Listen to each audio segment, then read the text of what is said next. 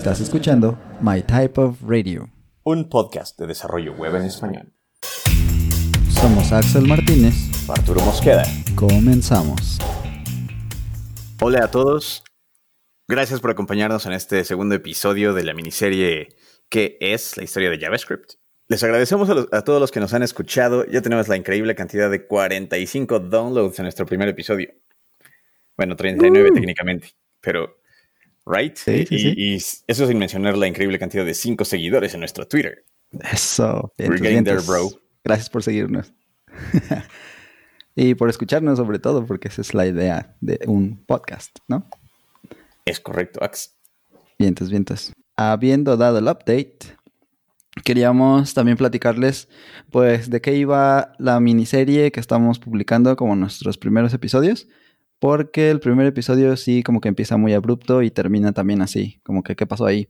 Entonces, para más o menos platicarles de qué se trata, bueno, pues ya dijimos, es la historia de JavaScript y lo que queremos es eh, pues partirla, ¿no? En esos tres episodios en los que platicamos pues diferentes partes de la línea del tiempo de la vida de JS.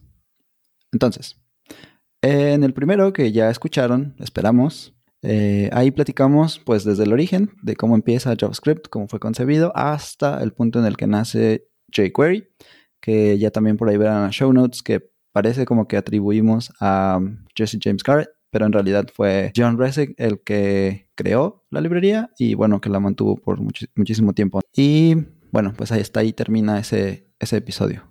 ¿Va? Bien, entonces. En este episodio, que es la segunda parte de tres de la miniserie, vamos a hablar desde ese surgimiento de jQuery hasta la época dorada de ECMAScript 5, pasando por uno de mis momentos favoritos en la historia del desarrollo, Ryan Dahl creando Node.js. Un poco de lo que vamos a ahondar es qué sucedió a los inicios de ECMAScript 5, por qué surgió ese estándar y para qué y cómo nos ha afectado al día de hoy como desarrolladores. Y sin más, los dejamos para que disfruten de la historia de JS. Venga. 2006-2007. Yo quería un bebé y lo usábamos únicamente para, para reemplazar el XML HTTP request. Pero aún así las armas que te daba setearon la base, yo creo, para todas las abstracciones que se generan con las librerías populares de hoy en día, ¿no? Angular, React, Vue, sí, de ese tipo. Yo también empecé a usarlo ya, que habrá sido? Como por 2009, yo creo. Eh, nosotros usábamos PHP para el sistema, pero a alguien se le ocurrió decir, hey, ¿por qué no hacemos un poco de jQuery aquí? Había que tratar de implementar ese tipo de cosas, ¿no? Las, las interacciones, toda la parte de Ajax, que ahí fue también donde, donde ya era un poco más común verlo, ¿no? Y pues ya para 2008 habíamos platicado antes de ES4 y alguien dijo, bueno, ok, creo que sí es demasiado. Son demasiados cambios y vamos básicamente a romper la web. No es algo que queremos hacer. Y además, eh, no todos estaban en favor de ello, ¿no? No todas las empresas del comité, bueno, los representantes de las empresas que formaban el comité estaban de acuerdo con que esto fuera, pues así, que JavaScript se viera como lo que se planteaba en esa versión. Así que se abandona en favor de algo que se llamaba Harmony, Brennan Ike le puso este nombre como para volverlos a, poner de acuerdo a todos, ¿no? Es decir, hay, hay un set de características del lenguaje, un conjunto de características que podemos, en las que sí podemos estar de acuerdo, porque no avanzamos con eso hacia adelante, ¿no? Hacia crear una versión que realmente se pueda implementar en los diferentes navegadores y que la gente pueda aprender a usar y toda la onda. Aquí es donde habías mencionado ActionScript y también pues fue creado, ¿no? Microsoft, Adobe dijeron, Mm, está bien, pero IS4 sí me gustaba bastante. Entonces, ¿por qué no hacemos esta cosa que será ActionScript? Y la vamos a utilizar en nuestros, nuestra plataforma de Flash. Y la gente va a poder programar en ella. Y sí, definitivamente era pues bastante robusta en el sentido de todas las características que podías usar, ¿no? Y las cosas que podías hacer. La prueba está en que en ese tiempo fue también el boom de todos los flash sites que en lo personal a mí me atrajeron muchísimo más como que al desarrollo de esa parte de la experiencia de usuario, del front, de cosas que se mueven y que tienen colores padres, con transparencias y sombras y no sé qué tantas cosas padrísimas que había, ¿no? Pero eso pues era, digamos que solamente parte del ecosistema de Flash. No podías hacer absolutamente nada de eso si estabas fuera de él. Sí, fuera del juego de Flash, ¿no? Ah, todavía recuerdo aquel día. Ah, aún recuerdo, creo que se lo estaba viendo en. No sé si fue YouTube. Lo, estaba viendo en algo que no era YouTube, incluso. Seguramente. Cuando, cuando Steve Jobs dijo, o sea, en qué? Pues simplemente no vamos a soportar Flash. Necesitamos evolucionar, ¿no? Para que las experiencias empiecen a ser mejores. Eh, yo estuve trabajando en ActionScript y creo que ese fue mi verdadero acercamiento a, a ECMAScript con amor, porque como había, como les contaba antes, en Java por alguna extraña razón había una relación de odio, así como existe ahora entre cualquier lenguaje y PHP o COBOL. Entonces, en ese entonces los llaveros, que obviamente mis llaveros mentores, que también eran llaveros, tenían odio a JavaScript. O sea, y a la gente que la hacía incluso, decíamos script, script kiddies, hasta yo les decía, ah, los script kiddies, sin saber realmente lo que significaban en ese entonces, ¿no? ¿Por qué? Pero ActionScript, cuando empiezo a usarlo fue porque me encantaban los videojuegos, me encantan todavía al día de hoy, ¿no? Pero ActionScript era una forma muy divertida realmente y, sencilla de hacer interacciones eh, con usuarios, con animaciones, con te da las herramientas para hacer juegos, para hacer cualquier cosa, ¿no? Y recuerdo que mi primer videojuego, videojuego, obviamente súper chafa, pero mi primero, lo hice en ActionScript y lo publiqué en Newgrounds, ¿cómo se llama? Sí, creo que Newgrounds, ¿no? Ok. De seguir ahí. Yo no me acuerdo de eso. Y no sé, yo creo que me tardé unos ocho meses en hacerlo. Oh. Creo que acababas en cinco minutos. Pero pues contaba una historia, ¿no? Y creo que fue el... Con ese acercamiento que tuve a JavaScript, empecé a buscar, bueno, ActionScript, empecé a buscar cosas más cercanas a, JavaScript, ¿no? Lo cual no logré hasta varios años después, pero... Eh, ActionScript realmente era muy robusto. ¿no? En ese entonces hacía contenido multimedia de entrenamiento para, para empresas. Sí. Y muchas veces nos tocaba ver ActionScript 2 y 3, ¿no? Que había saltos enormes. Ah, sí, sí, sí. Y aún me sorprende mucho que ActionScript 3 se parece muchísimo, o tal vez debería decirlo al revés, al estándar de ECMAScript 6, del cual vamos a hablar en unos años. en unos años en esta historia, en este viaje por el tiempo. Pero sí. Sí, yo me acuerdo, yo no hice juegos, pero hicimos entre mi hermano y yo, él, es mecatrónico y estábamos pues en la carrera todavía, él estaba eh, haciendo un... hablando de un concepto que se llama, creo que son mecanismos de cuatro barras, algo así.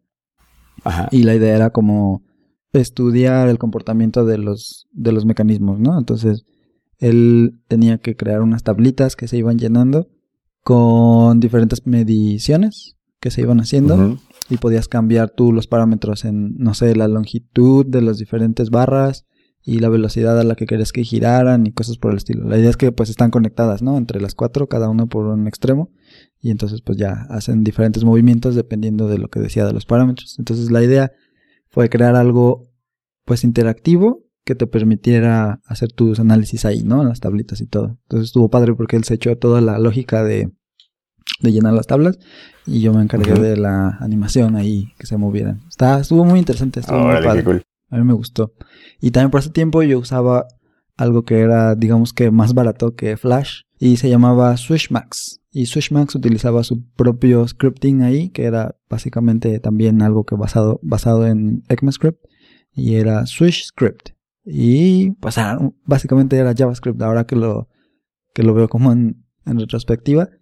Y mm, ahí fue donde yo también empecé como un poquito, ¿no? Con eso de los flash sites y todo, porque al final esa cosa te dejaba crear archivos SWF, pues que eran los mismos que leía el entorno de Flash, ¿no? Los navegadores. Buenos tiempos, buenos tiempos aquellos. Buenos tiempos, tiempos muy locuchones. Sí, sí, sí. Y, justo después de eso, bueno, todavía por esos tiempos, todavía nos saltemos de año. En esos tiempos se, define el, el, nuestro destino, y B8 sucede. aún en un estado muy primitivo, recuerdo que B8 tenía capacidades muy pesadas. Eh, obviamente en ese entonces no lo sabía. Pero yendo hacia atrás en los posts de, Google, en por qué lo crearon y cómo lo crearon, Definitivamente desde entonces lo habían pensado, diseñado y planeado para, hacer lo que es ahorita. Eso se me hace increíble. Es un, una pieza de diseño en la historia del software que, que debería servirnos de ejemplo siempre que planeamos proyectos. Porque aunque no lo describen a detalle, obviamente no, hacen toda la planeación, todos los trade-offs de lo que, lo que estuvieron revisando. Habla de, cómo desde entonces la meta siempre fue eh, la realidad que vivimos ahorita de microservicios, de un, Internet mucho más rápido y por, y por ende mucho más viable para adquirir contenido, cualquier tipo de contenido. Sí. Y si, tú ves la historia de, de VH, pues, ¿no? no, ha cambiado muchísimo realmente. O sea, cambia, cambia su performance y cambia la manera en la que, en la que, por ejemplo, correrían varios procesos, múltiples procesos de forma más eficiente, pero el core del motor de V8 no ha cambiado muchísimo desde que se creó hace 12 años. Ah, qué interesante. Cuando... Sí, muy cañón. Sí, definitivamente. Fueron pues tiempos de cambio, tiempos de innovación, tiempos en los que la, la carrera por ser el navegador el más usado por la mayor parte de las personas en el mundo se retomó, ¿no? Ahora ya no eran Microsoft contra Netscape, ahora entraba Google Chrome a la, a la competencia y entonces eso hizo pues muchos, muchos cambios también. Sí, no, totalmente. Eh, recuerdo que al principio todo de Google, hasta cuando sacaron su, su Gmail, ¿no? su aplicación de Gmail, todo era al principio por invitación, ¿recuerdas? Ah, sí, sí. Así como por canales de ICQ y me acuerdo que, que, mi hermano era muy, estaba muy orgulloso, así de, ah, ¿a quién le voy a dar mis invitaciones? Super lame, ahora que le pienso en retrospectiva, nada, es cierto. Pero... Te daban cinco, ¿no? Algo así, no me acuerdo. Pero... Fun times, man. Qué, qué padres tiempos. Qué padre haber crecido con esos cambios. Ah, pues por ahí, entonces de ese tiempo, después de que ya apareció Chrome, ya había entrado con sus DevTools, que si no eran tan completas como las tenemos ahora, y podríamos hablar de eso después también, eran pues bastante atractivas, ¿no? Las DevTools de Firefox y de Chrome en ese punto estaban, uh, muy bien. Me acuerdo que sí, sí hicieron un cambio en, el, en la experiencia de desarrollo. Pero estamos hablando de JavaScript y entonces en el 2009 en el TC39, que es como la, pequeña organización que estaba ahora sí dedicada específicamente a JavaScript y en la que había diferentes representantes de diferentes empresas, dijeron, ok, ¿saben qué? Eh, vamos a tomar estas características del lenguaje, vamos a crear este nuevo estándar y lo vamos a, liberar. Em, tomaron lo que había quedado pendiente Ah, en el punto en el que alguien decidió empezar a crear ES4, ES4, dijeron, pero podríamos hacer más bien esto. Y ya eso lo habían llamado ES 3.1, que para este momento, en el 2009, se retoma y entonces crean ES 5, ¿no? Entonces digamos que para entregar la tarea agarraron algo que habían hecho hace años y ahora sí lo liberaron. Entonces en este punto ya había strict mode, ese use strict que a veces vemos en los archivos de JavaScript, fue introducido en este punto. También soporte para JSON que había sido creado por Douglas Crockford unos años antes. Este es un estándar que si bien XML era pues lo suficiente para poder comunicar las aplicaciones con los servidores y así, eh, este estándar también llegó a ser como pues ya muy muy importante, ¿no? Porque eran objetos muy parecidos a los objetos de JavaScript, con un pequeño, una ligera diferencia de sintaxis, pero que básicamente eran la misma cosa. Entonces ahora JavaScript los podía leer nativamente en este punto, 2009, y ahora iba a ser soportado el estándar como ES5, cinco diferentes navegadores, ¿no? Ya la oferta era más amplia, había más opciones para utilizar, ¿no? Para navegar tus páginas, pero además para desarrollar para ellas, lo cual llegó a ser un dolor en el cuello muy grande. Justo se iba a decir, había muchas más cosas que podían fallar al mismo tiempo. sí.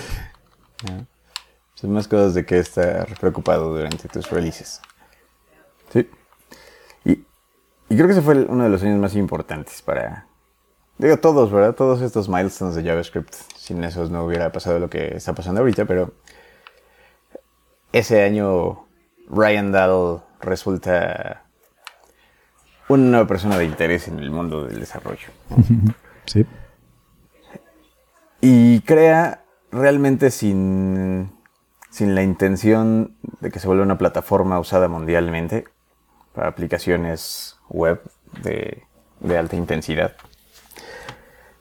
Crea Node.js. ¿no?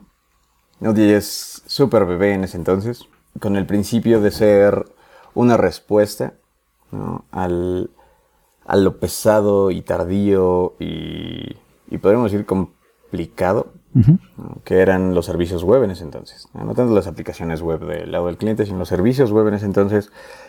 Era. Yo trabajaba en JavaScript, digo en JavaScript, en, en Java, S2, en E2, Enterprise Edition, perdón. Ok. ujú. Y realmente el hacer un servicio, visto en retrospectiva, era muy fácil eh, para un developer de Java, ¿no? Porque en Java, cuando aprendes a hacer las 50 cosas que puedes hacer, las haces igual siempre, ¿no?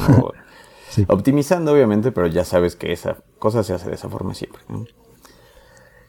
Y los servicios web, aunque había un par de, de formas de atacarlos, o como decía uh, un mentor, there are many ways to skin a cat. sí, sí. El, el principio era, a, fi- a final de cuentas, complicado, ¿no? Porque no integrábamos normalmente con aplicaciones de Java, sino con mallas de, de COBOL, por ejemplo, o e incluso alguna vez integramos con una, una aplicación que aún usaba eh, Visual, Visual Basic 6, ¿no? Que de por sí no, no es tan raro, ¿no? Porque el Visual Basic 6 se, se soportó por muchísimo tiempo por Microsoft. Fue un entry point para muchos developers, yo creo. Pero no era sencillo, ¿sabes? No era tan sencillo como lo es ahora, incluso en Java. ¿no?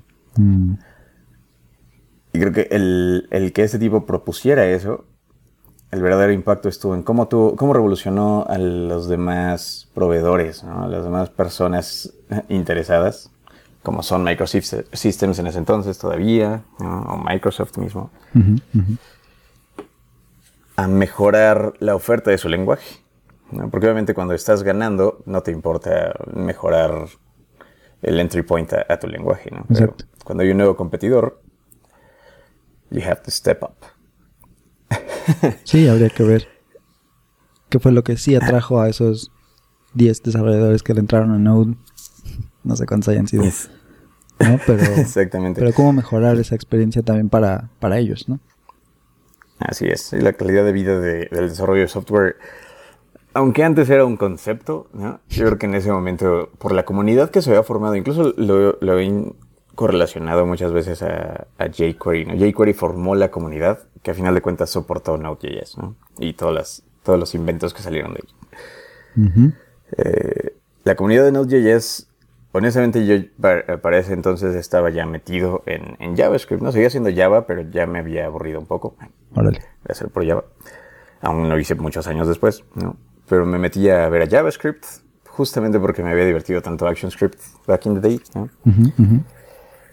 Y cuando ese tipo suelta Node.js, al principio seguía, eh, seguía muchos otros intentos de lo mismo. Por ejemplo, había una librería llamada Rhino, bueno, no sé, una librería, una plataforma llamada Rhino, Ok. eh, de Sun. No sé si entonces ya era de Oracle, no estoy seguro. Tal vez sí. que también buscaba servir JavaScript, usar JavaScript del lado del servidor, ¿no? Para que pudieras escribir con JavaScript todo.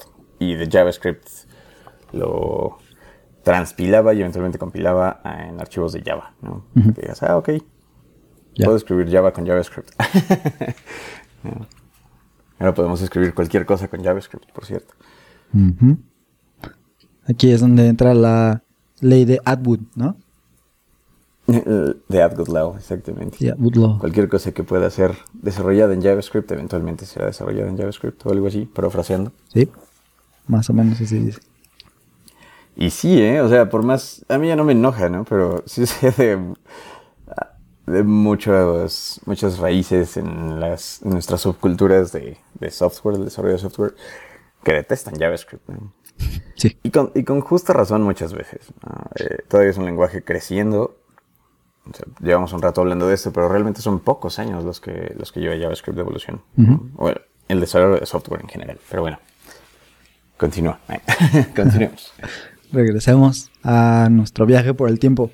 En el 2010, más o menos por la época donde se liberó Node, ya ya había una oferta de estas cosas raras que se llamaban las SPAs, ¿no? Single Page Applications, que básicamente estaban como fundamentadas en la idea de que podías hacer tus llamadas Ajax, que bueno, ya no era XML, pero que ya no se trataba de, por un lado, recargar la página completamente y por otro, ya no eran solamente websites, ya no eran eh, como cosas muy, muy sencillas, no sé cómo decirlo, pero ya se trataba de aplicaciones eh, que incluso llegaban hasta el Enterprise.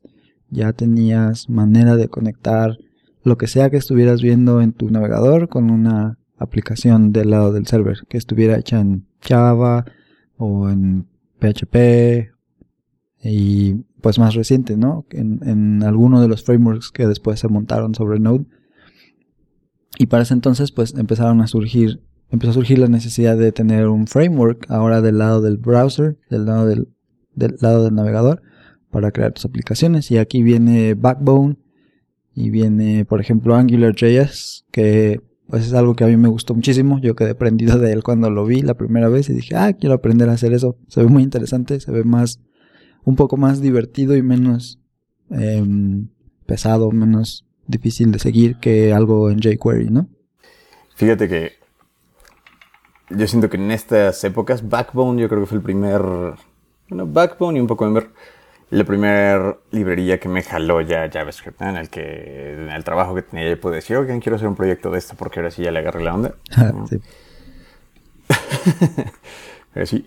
Y, y en ese entonces, no sé si recuerdas, no sé si pasaba igual en tu contexto, pero era, era tan nuevo eso que había una desconfianza enorme en JavaScript. Un interés gigante, por supuesto, porque había empresas ya importantes apostándole, ¿no? Un poquito. Pero aún así, la desconfianza era increíblemente grande, ¿no? Y, viniendo de Java, yo era, yo era parte de esa desconfianza, ¿no? Yo decía, ¿cómo, ¿cómo aseguras una aplicación de JavaScript? ¿Cómo puedes asegurar algo? ¿Cómo puedes asegurarle a alguien que su dinero va a estar bien, que sus datos van a estar seguros, diciéndole que su plataforma está hecha en JavaScript? Y honestamente fue. Eh, fue un viaje, sí, sí fue un cierto trabajo el cambiar mi mindset incluso. Parecía, ok, pues es, es, viable, ¿no? Se me hace súper extraño eso ahora que lo veo en retrospectiva. Porque aún veo mucha gente odiando esa transición. Sigue viendo, claro. Con argumentos eh, justos, pero también creo que la evolución de JavaScript le ha dado le ha dado razones para hacer como es justo ahora. Sabiendo que sigue evolucionando, por supuesto. Bien. 2015. Ya hace cinco años, Ya ahora por si no empezamos tan lejos nuestro viaje, pero 2015. Para hablar de ECMAScript 6 ES6. Que fue toda la noticia, ¿no? Todo el mundo iba a estar hablando de esto durante un par de años todavía a partir de que salió. Porque retomaba justamente muchas ideas que, si bien ya habían sido consideradas antes, no habían sido puestas en la mesa. Y ahora sí tenías promesas, arrow functions, destructuring, clases y tenías distinción entre let y const y un montoncísimo de otras cosas que hasta cursos completos estaban siendo liberados, ¿no? Entre ellos uno muy recomendable de WestBus. Oh, sí. Chequenlo. es un parteaguas ese training. Eh, Sí, eh, totalmente. La, locura de todas las, las features nuevas del lenguaje se me hacía súper extraña en ese entonces porque incluso antes de 2015 había pláticas, ¿no? De, ah, va a haber una nueva... Hay una nueva versión del estándar en, en desarrollo, ¿no? Sí. Y para las personas que ya estaban involucradas en eso y que estaban viendo aparte cómo día a día JavaScript cambiaba y tomaba mucho más del mercado. ¿no? Había muchas más cosas que se pedían en JavaScript que en Java. Era súper extraño y gracioso de ver. tantos features en el lenguaje generaron, como dices, trainings, pero aparte meses o incluso me atrevo a decir años antes de que el estándar fuera adoptado por los navegadores principales, ¿no? Sí. Y por la gente. es súper extraño. Sí, sí, sí, por la gente. Exactamente. Antes de que fuera adoptado, ni siquiera sabía si iba a pasar, ¿no? A veces yo hasta me preguntaba, ¿en serio va a venir? Es como, es como Half-Life 3 soporta el 3. Pero sí, y, hay features que incluso hoy en día todavía tengo que regresar a la documentación para decir, ah, esto es esto, es esto ¿no? Eh, eh, realmente me dieron tantos cambios, tantos buenos cambios, y aún así siento que S6 es simplemente otra base, ¿no? Para que las siguientes iteraciones en el estándar sea, lo hagan crecer hacia donde creo que iban con ES4. para entonces implementar todo esto, como decíamos, no había un soporte uniforme entre los ahora ya mucho más de cinco navegadores. Era necesario de alguna forma permitir que los desarrolladores tuvieran una experiencia de desarrollo menos complicada, ¿no? Y eso se resolvió de cierta manera o se, se atacó el, issue con un transpiler, una especie de compilador especial, que lo que haces en él es tomar estas características, las escribes tú como si hubiera soporte nativo, y el transpilador se encarga de convertir todo esto a una a una sintaxis, a una versión de JavaScript que sí está definitivamente soportada por el navegador, ¿no?